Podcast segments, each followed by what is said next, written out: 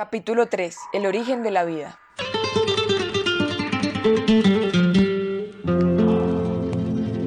A nivel mundial, según la Organización de las Naciones Unidas, hay más de 5.000 comunidades indígenas distintas en aproximadamente 90 países y existe una diversidad de 7.000 lenguas. Las familias indígenas constituyen el 5% de la población mundial, un total de 370 millones de personas.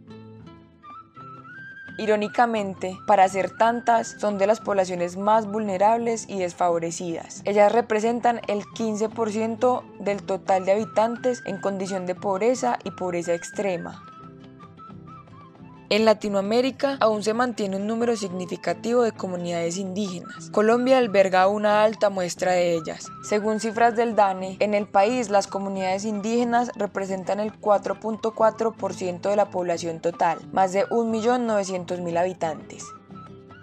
En su territorio, los líderes saben que no es tarea sencilla emprender la defensa de la tradición e historia étnica. Estos pueblos tienen una rica herencia cultural, por eso el reconocimiento de sus identidades, su forma de vida, el derecho sobre sus territorios tradicionales y recursos naturales es una lucha constante que han emprendido durante años para prevenir su violación o pedir la reparación como víctimas.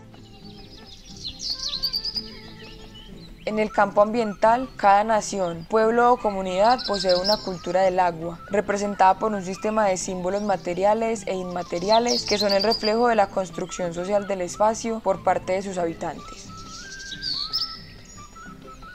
En la zona andina, por ejemplo, los indígenas han valorado el agua desde una pluralidad de perspectivas. La consideran como deidad de culto, elemento de su cosmovisión, origen de la vida, base de sus sistemas productivos y elemento terapéutico y de sanación espiritual. Sin embargo, las formas de uso han cambiado a raíz de las tensiones originadas por la aparición de elementos foráneos que fragmentan los conocimientos locales. En el país el agua es vida, pero también puede convertirse en lápida. La vida se ve representada cuando nace un niño entre indígenas en Vera. Los miembros del pueblo sumergen sus cuerpos en las aguas del río Atrato para desear que el nuevo ser abandone la pereza de su larga estadía en el vientre de la madre. En paralelo, para las mujeres afrodescendientes, el mismo acto merece la celebración con botellas de aguardiente mientras lavan la ropa en la orilla. La muerte, por otro lado, se asocia a los actores armados que han dejado miles de muertos, desaparecidos y desplazados en el Chocó y que convirtieron al río en el epicentro de la guerra. Guerrilla, paramilitares, ejército, narcos y la explotación salvaje de sus recursos naturales tienen igual responsabilidad sobre el daño ambiental y social ocasionado.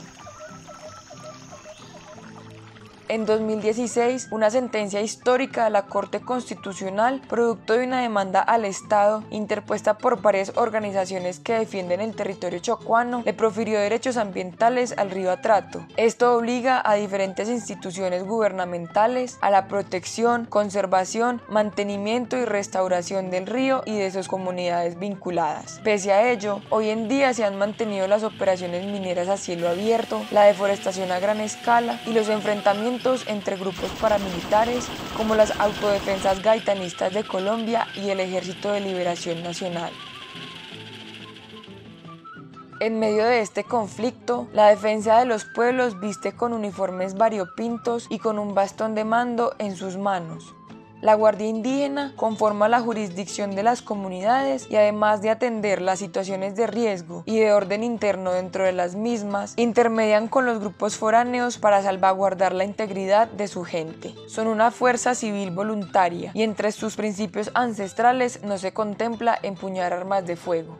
Mm, la Guardia Indígena es un proceso de resistencia no armado. Luis Acosta, coordinador nacional de la Guardia Indígena de Colombia. En donde se vinculan muchos jóvenes, niños, mayores, para la defensa del territorio, para la protección del territorio. Han habido afectaciones por siglos, por siglos, desde la conquista hasta ahora han habido afectaciones a los pueblos indígenas. Y nosotros hemos decidido defender nuestro territorio cueste lo que cueste, como enseñaron nuestros abuelos, desde la gaitana hasta ahora. La Guardia Indígena es un proceso de defensa territorial, es un proceso de resistencia territorial, es un proceso de protección de los derechos de los pueblos indígenas, de todos los pueblos indígenas del mundo y de Colombia. Es por eso que nosotros portamos nuestro bastón, portamos nuestra resistencia, nuestra dignidad, nuestro poder colectivo, nuestro poder espiritual, nuestro poder de movilización, nuestro poder de siembra y de lucha para eh, defender los derechos de los pueblos, en este caso de Colombia, pero defendemos los derechos de los pueblos de toda, de toda, de todo el mundo. La Guardia Indígena significa en mi idioma Puyaxa o Kiwetensa. Puyaxa significa el que vigila, el que está pendiente, el que está alerta, el que está como el águila acá vigilando, mirando. somos los vigilantes del territorio, somos los defensores del territorio. Creo que todo pueblo originario ha tenido su guardia, si no, no existiría. Desde el concepto de la protección. Eh, todos hemos sido guardias del territorio, guardianes del territorio. En Colombia hay alrededor de 50.000 guardias que ejercen el control en más de 1.200 resguardos indígenas. Desde el inicio del gobierno de Iván Duque, la Organización Nacional Indígena de Colombia ha registrado los asesinatos de más de 160 indígenas y más de 550 amenazas colectivas. Urgen medidas especiales para proteger sus derechos y mantener vivas sus culturas y tradiciones. Urge priorizar la protección y conservación de los cuerpos de agua en el territorio nacional. Urge reconocer que estos tienen historia y un valor simbólico incalculable.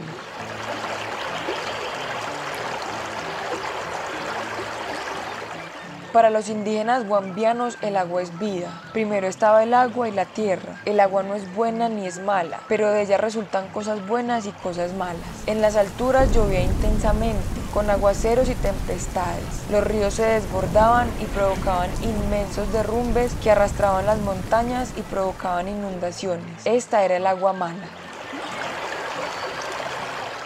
Los arhuacos conciben el agua como origen, vida, intimidad, virginidad y su simbología máxima es Atinaboba, representada por una serpiente que vive en el fondo de la laguna del mismo nombre. En la Amazonía, en el río Amazonas, habita la gran serpiente, la anaconda. En varios relatos, la anaconda vomita a los primeros hombres. En otros, un hombre mítico se lanza al río huyendo de algún peligro y se convierte en serpiente. También aparece como una fuerza misteriosa y maligna que se esconde debajo del agua. Para los de Sana, el mundo está conformado por agua y selva. Alrededor, el aire se expande entre el mundo natural y el sobrenatural. Cuando un pez boreca, lo que conocemos como truchas, se enamoró de un hombre y cohabitó con él, sus hijos fueron los primeros de Sana, quienes se consideran protegidos por el colibrí, quien también se identifica con el viento.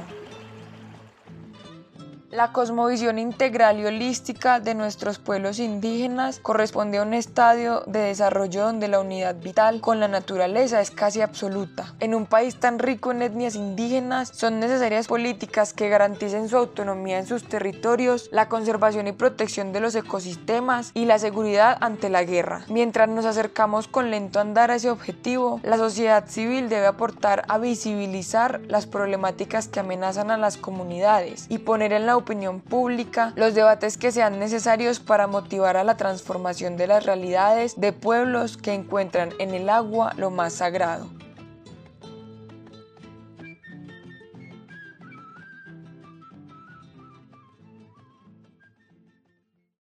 La Revolución del Agua es un podcast financiado por la organización Tierra Grata y que cuenta con el apoyo de Sofía Gómez Uribe y cuatropalabras.co.